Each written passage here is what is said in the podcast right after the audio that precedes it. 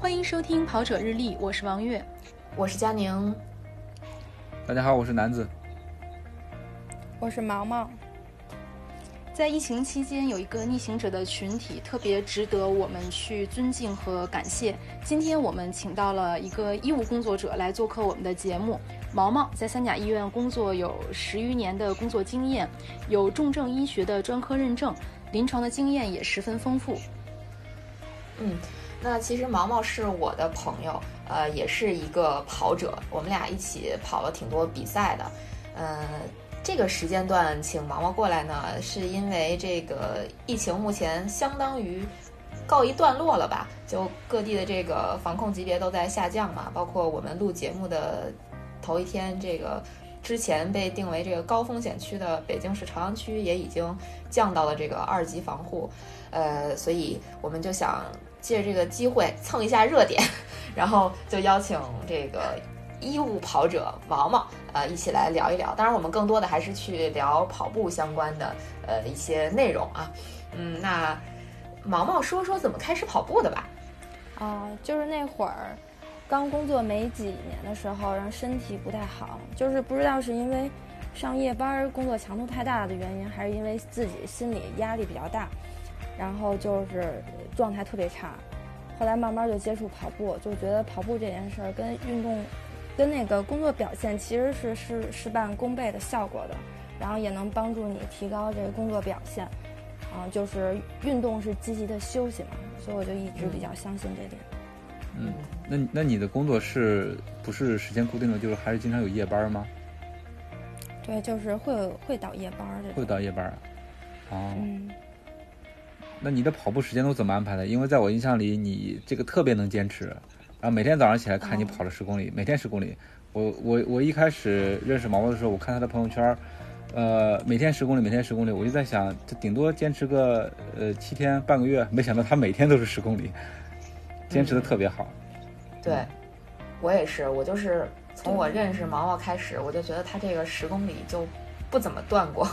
一直都在嗯跑。对，像我是属于那种打酱油类型的选手，我可能今天跑了十公里，后面可能十天都不再跑了。但是毛毛一直就是每个月。你就看他的那个跑量什么的，可能他不会有，比如说长距离啊，或者什么呃间歇啊之类的，但是他每天的那个呃既定计划，我觉得完成特别好。特别稳。嗯，对。那毛毛一个月的跑量应该就有二三百公里了。二百差不多。嗯哦，差不多，每天十公里。其实我还是挺佛系的，就是我不会给自己规定一个明确的一个跑量，就是状态好就多跑一点儿，状态不好就少跑一点儿。就是我要早睡的话，我就一般早上跑，但是像我们倒夜班儿不太规律，然后有的时候下夜班儿的话，我就中午睡个觉，然后晚上再跑。嗯嗯主嗯主要就是我觉得不能累着，这是最关键的。嗯就是不能在疲劳的状态下去运动，是吧？就还是要休息好，对然后再去运动。对，嗯要不然就违背初衷了。嗯，对，也是跟着自己的身体节奏，包括那个工作的状态来调整跑步的时间，嗯对，对，也也也挺厉害的。你像我的话，比如说我一天工作累了，晚上可能就犯懒，哎呀，算了，不跑了。然后第二天早上一看，毛毛又跑了，然后就羞愧的关 了手机。哎所以所以毛毛才是你跑步的动 力，是吗？呃是有一啊，个他坚持的太好了。对，有一个标杆式的人物。我以为你们把它，屏蔽了呢。没有没有，时不时还是要刺激刺激自己。 月姐，月姐肯定就得把毛毛屏 蔽了我我我受得了这刺激， 啊！对，对你们随对便跑。月对，月姐可以一天去天坛三四都不带跑五公 里的。 遛弯儿去了是吧？嗯，刚才佳宁提到说，昨天北京这两个好消息，其实昨天我也去天坛公园了，因为昨天是天坛公园之前不对外开放的那些区域，我这个首次开始对大家开放，所以我也去了，虽然没有预约进不去，我就在门口还是看了看。嗯、那就是现在。哎，但是哎，你看现在这个疫情的这个情况，尤其昨天北京发布这两个消息降级，那医务工作者就可以稍微休息一下了。嗯，我也觉得对是吧？哦在这个趋于稳定的情况下，嗯，是这样啊那我吗其实想请，对，就是现在其实啊嗯是，就是我们医院，据我了解啊，现在就是和疫情期间没有什么太大区别，就是核酸什么该检测还检测，CT 那嗯种都得过了之后才能安排住院了。嗯，所以你们你们医院是对有那个发热门诊的是吧？对，有发热门诊。啊所以防控降级了，该做的检查还是要检查。嗯对该做检查还检查，因为、因为你想，就是这种就是不显性的那种，就是无症状者，嗯，这种的你就没办法来判断，所以还是得谨慎点儿，要不然你万一住了院之后，就所有人都感染了，就太可怕了。嗯，对。嗯，那站在医务工作者的角度来看，你觉得未来一段时间大家有什么需要注意的呢？嗯，现在其实我觉得，如果要是去奥森呀或者天坛这种开放的这种环境的话，跑步是可以不用戴口罩的。嗯，哦就是新冠这个病毒，其实它那个虽然传染性特别强，但是它特别好杀死，就包括紫外线嗯就都可以杀死。哎，但是我得普及一点小知识，像因为我看我好多朋友啊嗯都开始大量的购滴露，嗯不知道你们用不用、嗯用消毒嗯我衣是服？但以其实前就一直在用，嗯，嗯但其实不好是吗滴露它的成分是洗鼻肽，然后它是跟对这个新冠病毒是没有那个没有作用的作用的，嗯对。那怎么办呢？把衣服晒太阳，用紫外线杀对菌。可以，但是就是这种紫外线强度太弱了，就咱日常的。嗯啊其实咱们就是用八四或者是酒精是最好的。啊，嗯，还是得百分之七十五是的酒精。对，一开始一开始好像滴露，然后后来有人确确实跟毛毛说的，滴露作用不大，然后就是，呃，说是酒精效果最好，所以家里头也囤了好多酒精。我出去一趟回来之后，我媳妇恨不得拿酒精给我洗个澡。一定要注意防火。 是，对，就要注意防火。是的，之前好像还有人就是因为用酒精，然后那边厨房做着饭呢，然后就着起来了。着了是吗？啊，那还挺危险的。对，因为它那个酒精的浓度还是挺高的，百分之七十五嘛，就就可燃了。嗯嗯，嗯，但是我听说就是呃，比如说这个用酒精杀毒，包括就是杀衣服上的这个病毒或者是其他什么细菌之类的，说其实也不是特别好，尤其是对衣服。特别不好，因为你有一些功能性材料的衣服，你用酒精去处理它的话，会损损害它的这个什么分子结构啊之类的，就是会烧它。所以是不是还是那保持多通风，然后多清洗什么的，这样会更好一点儿？就别别老用酒精把你那特贵的那衣服都伤害了。出门不穿对对贵衣服，对吧？或者说减少出门嘛。难道是裸奔吗？ 出去裸奔一下，回来再洗个热水澡。哎，我记得之前看过一篇文章，然后就说，呃，病毒在不同衣服材质上停留的时间是不一样的，反正基本上一天内也是它就自然就消亡了。嗯，那其实就是多晾晾也也差不多。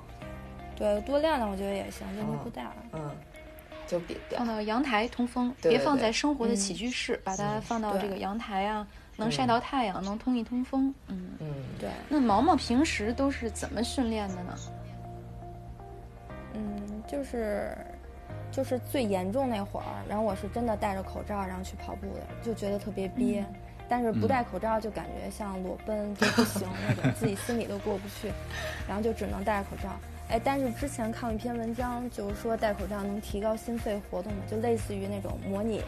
高原高原高原那种场所，对。嗯然后后来我现在回过来之后，我觉得确实是运动体就是那种表现有提高，哇还是有用的。那说明你戴着口罩没少跑。 这段是不是掐了 别播？呃但是不能戴那种特别严实的吧？我看那个戴那个 N95 口罩的话，是会是会对那个肺有损伤的。对，我也看哦到，。我嗯用的是那种医用外科。啊对，医用外科的那种是 OK 的。我们哦但平是时跑也对是戴那种。对，但其实这还有一个问题，就是你用医用外科或者医用口罩，你在跑步的时候经常呼吸，那个呼吸会产生水蒸气嘛，就会附着在那个口罩上，那口罩它本身的这个作用不就没有了吗？所以，我我直到现在我都感觉，就如果说是在户外你戴着口罩去跑的话，呃，可能更更多的安慰是给到看到你的人。就是他们会觉得你戴着口罩会很安全，或者很对他来讲很安全，呃，但事实上对你自己来讲，那个口罩可能也就在你最开始戴的一公里、两公里，它起作用，后续真的就是戴给别人看的，这是我个人观点啊。嗯但其实兜里那个口罩掏有三层，嗯有三层，中间有一层是防水层，嗯，就是如果不是那么严重的话，其实也还有一定的作用。作用是吗？我我那个口罩真的基本上就是两三公里的时候，我比如说我摘下来湿它透了是吧对，真的湿透了，我觉得应该作用就不大了，所以我就折一折放到兜里了，看到人的时候再拿出来戴上。其实现在在开放区域，就像刚才毛毛说的，我们可以就是不戴口罩了。如果说人少的话，对吧？嗯，对，对，不过北京是不是公布摘口罩的时间预计是在六月十号？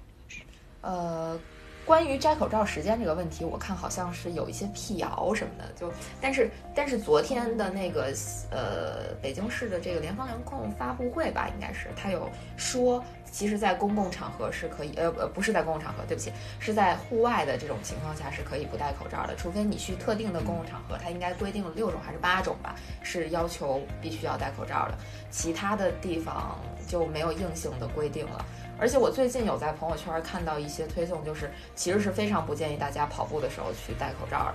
这个就像刚才楠子说的，比如说你戴 N95 那种防护性特别好的口罩，呃，是会对健康产生比较大的影响的。甚至我有看到，呃，一个德高望重的跑者， 就是应该我不认识啊，有在朋友圈说说对对嗯看，对是吧？月姐知道哈、看说看到别人戴口罩跑我步，知都道想过去劝一劝说，你你不要跑了好不好？ 一个特别耿直的一位跑者，对对他认为这个跑步戴口罩是有损心肺健康的，嗯所以他一直在说“健康中国从我做起”，跑步不戴口罩。 对但是这个，因我我觉得还是要根据情况。第一个嗯就像佳宁说的，可能你戴口罩确实是给周围的人一种心理暗示。嗯比如说我在跑步的时候一直在戴一个非常专业的一个运动口罩，它是很薄的，呃，它可以透气。呃，但是呢，我觉得如如果就是大家看我脸上有一个口罩，它从你身边过的人，心里可能还是有一个安慰。再有一个是你可能跟其他的跑者需要拉开一些距离，尤其是陌生人，因为你并不知道他曾经去过哪儿或者到了哪儿嗯，那大家保持一个距离，这样的话，这个安全距离，跑步的时候可能比平时的这个一米距离还要更大。然后再有呢，就是根据情况，那户外实在是没人，在山上，那就摘了吧。对，嗯，的确是，就是其实我想讲，呃，怎么说呢？想讲两个事儿吧。第一个事儿是我跑步的时候遇见的事儿，其实就是上星期的事儿吧。我们相约一起去一个地方跑步，跟一个朋友，就我们一共是俩俩人儿吧。我们俩跑步的时候就没有戴口罩，但是我们看到行人的话都会呃避让，就是跑得比较开。但是我们在、嗯跑到一个地方的时候，就绕开一波人的时候，就有一个呃散步的大姐对着我们俩喊说：“跑步把口罩戴上。”呃，其实就遇到这种情况也是蛮尴尬的啊。一是说，呃，关于跑步要不要戴口罩的问题，其实是比较有争议的。然后另外就是说，呃，我们其实有绕开它，但还是被它非议了，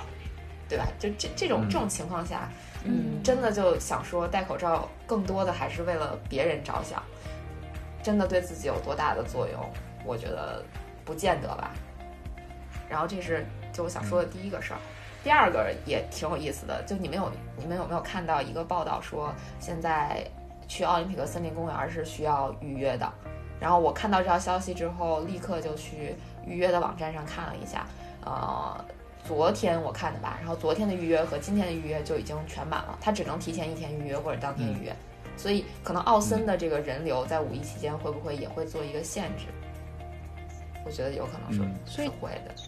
所以呢，大家跑步其实是不是可以选择一下没有那么热的地方，就不一定嗯非要去跑步圣地，呃，尽量选一个离自己家比较近的地方，然后人少的、空旷的户外场地，就避开人群。嗯，对对，我现觉在得不是光是奥森要预约了，现在好多公园都要预约了。像之前很早那个玉渊潭，我家旁边那个玉渊潭就已经开始预约了，嗯，它要做一个对对限流对嘛。而且现在疫情期间，不光公园预约，现在去医院也要预约啊，对吧，毛毛？嗯，对，嗯，这个可能毛很我长一段时间，我们对我们都要适应这种预约的生活。那毛毛，你嗯平时都在哪里跑？哦，就在家附近的公园儿，然后人也不是嗯很多，环境也还不错。啊，嗯，其实我不太喜欢去嗯太远的地儿，因为就是时间成本太高了。嗯对你可能总要花那么长的时间在路上，这个习惯就对坚持不下来了。对，是，啊对，这跟那个选健身房的原则不是一样的吗？我记得我看过一篇就对文章，就是就近原则，说这个健身房如果是离你住的地方超过多少多少米，都超过几百米吧，你去它这个去它的这个次数就会越来越少。可能开始有动力，后来因为距离远，你可能就不乐意去了。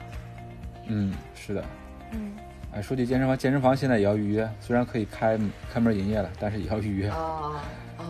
各种预约哦。那真是对，现在真的各种预约。像我之前一直在工体跑，就是在疫情刚开始那段时间，我有一直去工体跑，工体跑，因为工体本身去的人也不是很多，而且冬天去的人就更少了嘛，就大概一月份，呃，一月份、二月份的时候吧，啊、那个时候工体是不需要预约的，而且它最开始也不需要量体温，后来随着疫情的发展，它开始进园儿要量体温，然后再后来就忽然一下有一天就关闭了，关闭了，它只对这个工体里面的商户以及公司开放，我就去不了了嘛。前两天我朋友圈看到一个消息说工体又开放了，我就跑去工体试试看，我专门去踩了个点儿，啊、然后发现就是你要出示什么健康宝啊，啊、然后还要预约呀、嗯对对对，才可以进。量体温啊 呢？对，然后我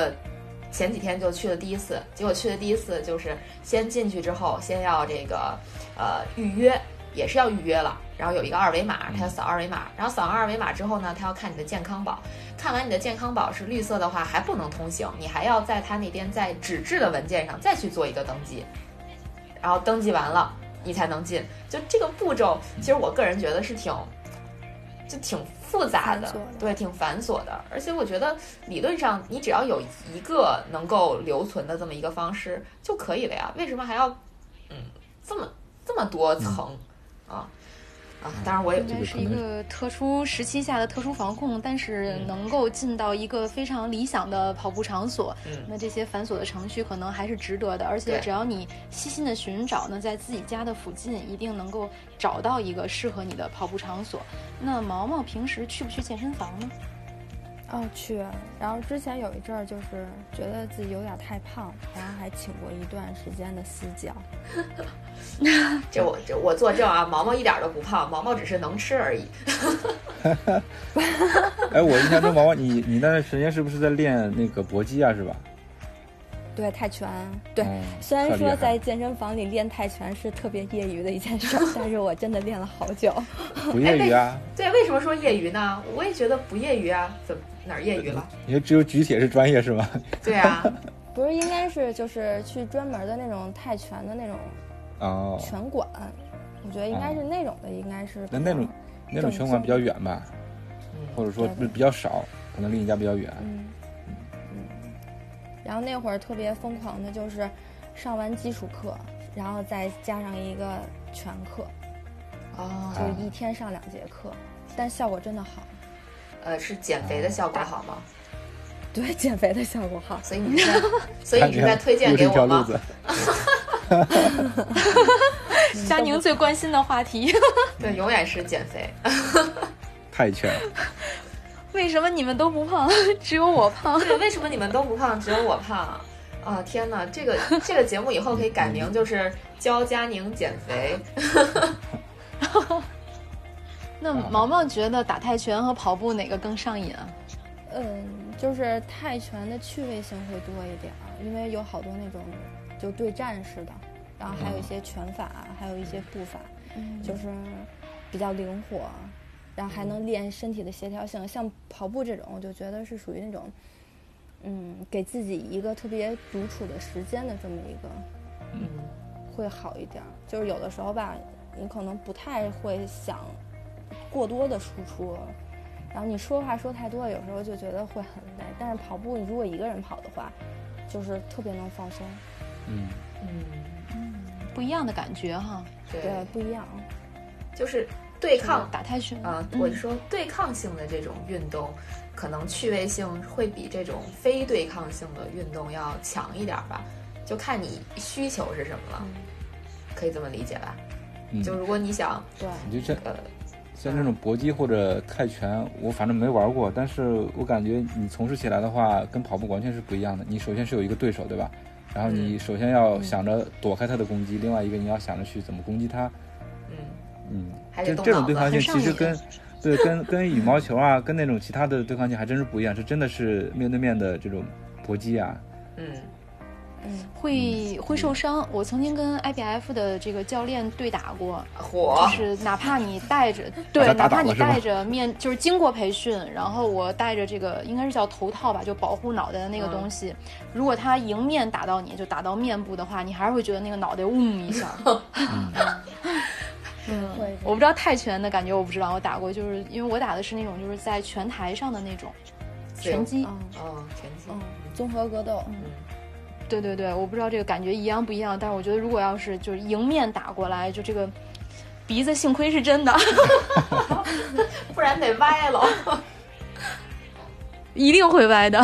天哪！教练这么狠呐、啊，你们你们 嗯都这就，尝是教练还实验摔一下我。对，你们都尝试这么血腥暴力的这种、这种运动，我我只是看而已。就是，呃，我我我记得我以前当体育编辑的时候，因为当时做的是综合体育的编辑，就会涉及到呃拳击啊或者搏击的这种报道。当时我被派到山东的一个地方去采访一场拳击比赛，呃，我当时被下的命令就是，你要拍一些这种鼻血喷溅或者是这个拳拳到肉的这种照片，因为这样才能有流量啊。我当时真的就看着觉得特别疼， 因为你就感觉那种一拳打到脸，然后整个脸都变形的那种。那种场景还特别近距离，因为你报道嘛，和你对当观众还不一样，嗯就真的是的太 是的对，太残忍了，就感觉，所以我对拳击一直都嗯不感冒。就对抗性的运动，我可能也就是看看足球了。 但如果说奔跑是人类的本能，可能其实格斗也是隐藏在人类人体本能的一种反应吧。我觉得，佳宁那时候有没有被溅一身汗或者一身血？哎呦天哪，我躲得老远了，拿着镜， 拿着相机长焦调啊！ 毛毛以前跑比赛嘛，啊会，那会儿跟佳宁跑过不少，对，这毛毛就是我的私兔，你知道吗？毛毛是我的私兔啊，特别尽职尽责的哇私兔啊。我们俩，我们俩其实佳宁特别厉害，没有没是有，吧我们俩一起我也这么跑觉了得。呵， 哎，这个我怎么感这觉个进入了一个相互吹捧的时间？不不是这个节目不 是毛毛， diss 你说我实吗话，就好。对，不是 diss 我吗？怎么他真的忽特别厉害。忽然改改吹捧我他了？嗯之 前怎，他之前就刚开始跑马的时候，然后是五个多小时，然后现在他是三个小时四十分，对不对？嗯，嗯，差不多吧，咱俩现在应该是水平差不多啊。就光从成绩上看是，你要是比上体重呢，那我更厉害了， 毕竟我胖啊。那毛毛那时候跑那么快，怎么能做佳宁的司徒呢？怎么忍过来 的？就是强忍吧，嗯啊是不是就？我们俩特崩溃的时候，是一块儿跑宁海一百公里，我那个是我嗯就是现在回想，我都觉得是 噩梦。差点掰了哈。对，就因为我俩真的是跑了二十四个小时，是吧？不不不，你你说少了，二十六个小时。嗯啊，二十六个小时，我就不知道怎么熬过来的。你想，这人我我是、嗯其实累累点儿都没关系，但我一定得睡觉。嗯，然后让我一天没睡觉，我那会儿就真的是崩溃了。嗯然后我记得夜里两三点的时候，佳宁说咱躺会儿吧，我说 行，说那咱还跑吗？跑，那就躺两个小时吧。我说行，然后就躺嗯躺躺，然后直到工作人员推我们说你们再不跑就可关门了。 那时候跑到多少公里？呃，八十多了吧那？时候跑到多少公里了？八十多了，应该已经。那时候应该是对八十多，嗯，八十多睡了，了多久呢？睡俩小睡了时。一个多小时俩小时，哇，嗯。你们可心然后真佳大啊宁呀问！我说跑吗？我对我我我来讲讲宁海一百的经历啊，宁海一百真的是特别逗的一个经历，就是原本我是跑了二零一七年的宁海一百，但二零一七年的宁海一百因为当时是台风吧还是暴雨之类的，我跑了七十公里的时候比赛就提前终止了，所以我就没有完成一百。二零一八年的时候呢，我就决定一定要把我这个没完成的比赛再完成一下。就二零一八年我的那个训练状态其实也很差，我只是多去了几次健身房，跑量也很少。然后在跑之前，我有问我的一个朋友，我说像我这种水平的能完成一百吗？他非常坚定的说不可能。 然后我就给自己找了一个司徒，就是毛毛啊，因为毛毛是应该毛毛的参赛经历没有我多，但是毛毛的实力是比较强的。我觉得如果没有我啊，咱们客观的说，没有我的话，我觉得毛毛应该最慢最慢二十二三个小时应该也能完赛，就是这就这种情况。因为我们俩当时你前这五十几个小时就跑 完了，都是你拖的后腿。对，好吧，我就保守的说嘛，就我们俩前前五十公里其实还行，不算太慢。前十几公里，呃，前五十公里我们俩应该用时是大概十个小时左右，啊，然后那是你觉得， 天哪，叶子，请让我说完。毛毛都毛毛都急死了，我跟你说。然后，然后后面的后面的五十公里就比较煎熬，遇见遇见了这么几件事儿。第一件事儿呢，是我们俩跑到一个树丛里，看到一个志愿者，就问他说离下一个补给点还有多远？他跟我们讲就一点五公里吧。但那个一点五公里，我们俩真的活生生的走了快两个小时才到。所以越野赛里面志愿者的话是不能信的啊，这是第一个事儿。第二个事儿，我记得是我们当时到了呃宁海一百最高的一个爬升的下面，当时我们都困得不行不行的了，于是我们就在那个嗯我，记得那天叫魔柱峰吧，在魔柱峰下面的一个大石头上坐着睡了大概十五分钟吧， 真的是坐着睡了十五分钟，呃， 而背且靠背吗？你们俩？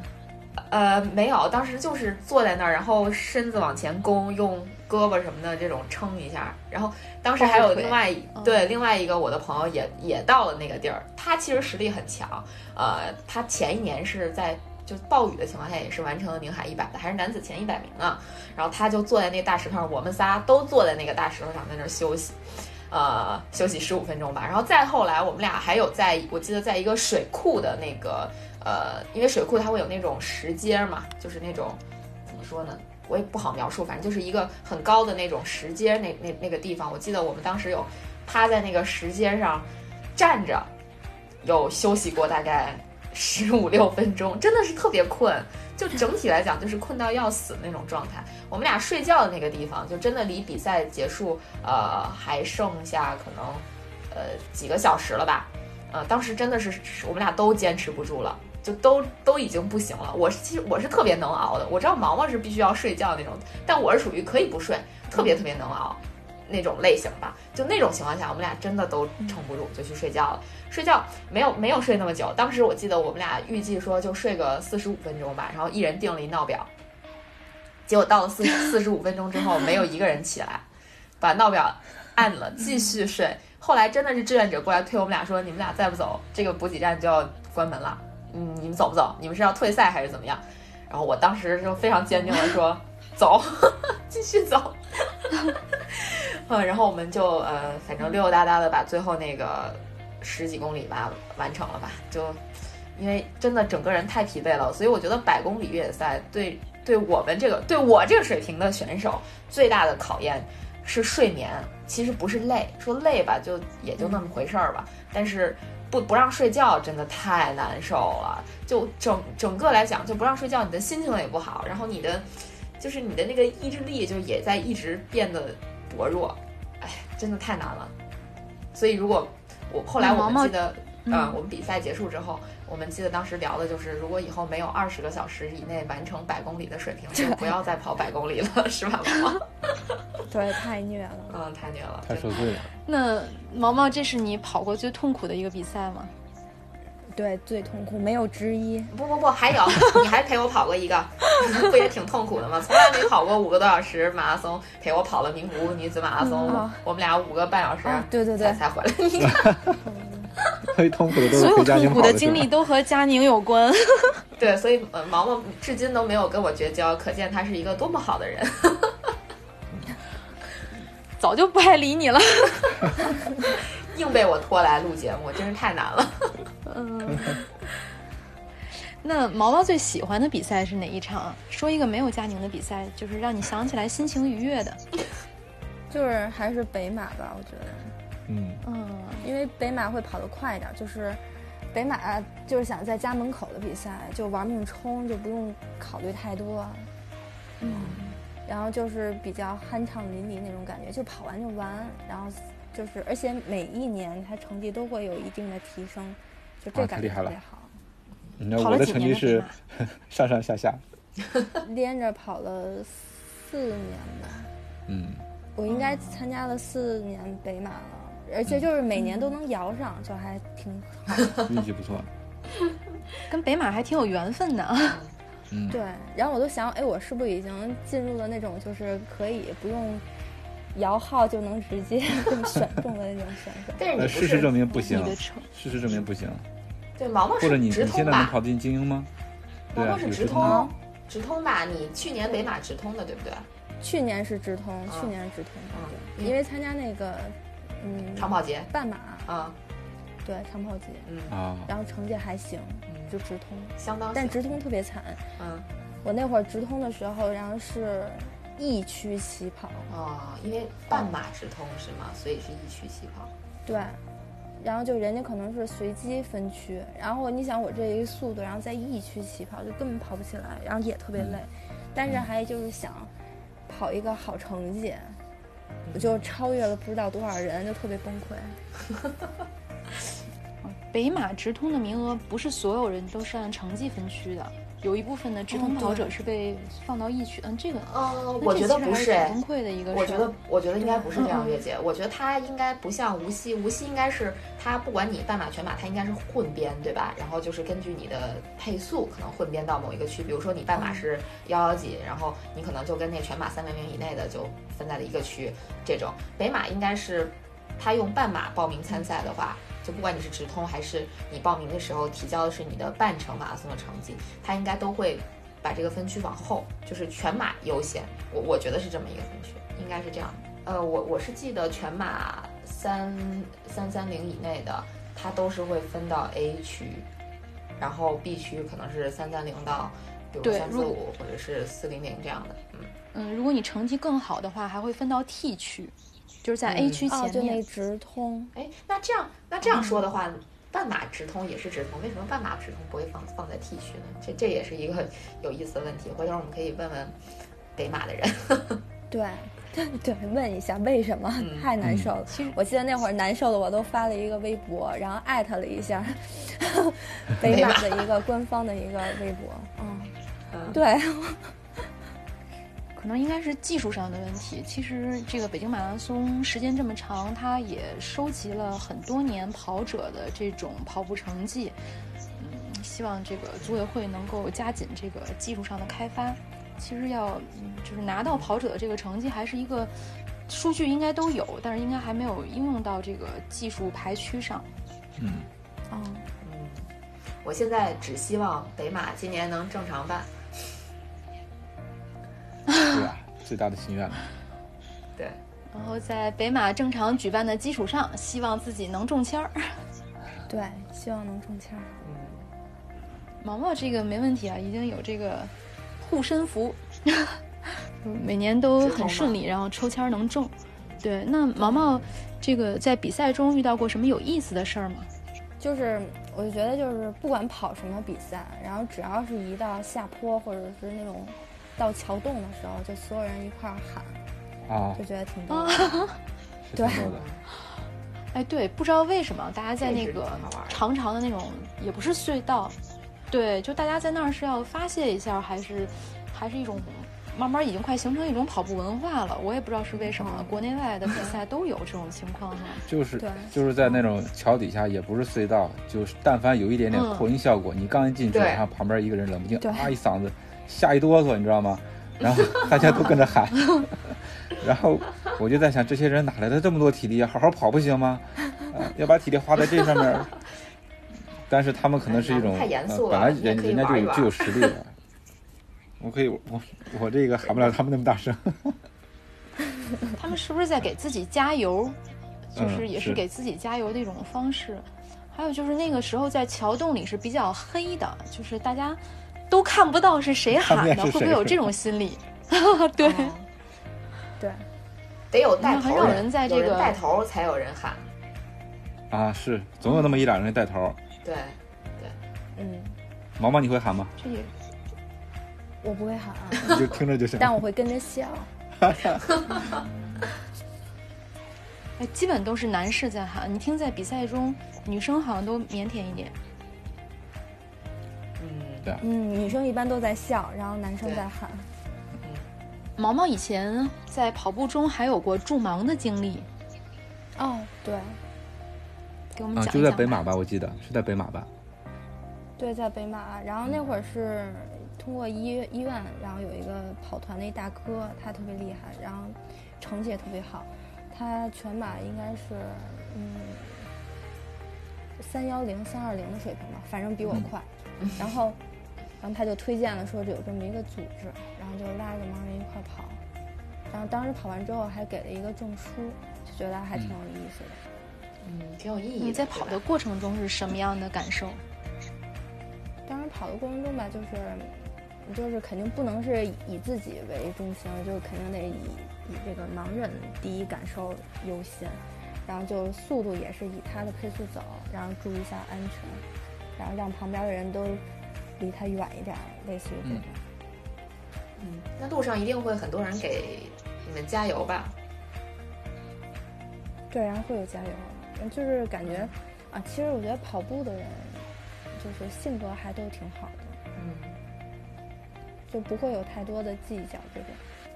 嗯然后还特别乐于助人，然后路过一个人就喊加油加油。嗯嗯，之前其实也在北马赛道上看到过这个盲人助跑团，一般都是几个跑者服务于一个盲人跑者，是这样吗？哦，对，因为就是要是一对一的话，就是怕出危险；如果好几个的话，最起码能安全一点。嗯，对，然后在这个赛道上也能够看到，就像毛毛刚才说的，有的跑者真的是很热心，帮这个盲人朋友拿水呀、拿吃的呀，就递给这个陪跑的人，让他们再给到这个盲人跑者。嗯，对特别有爱的一群人。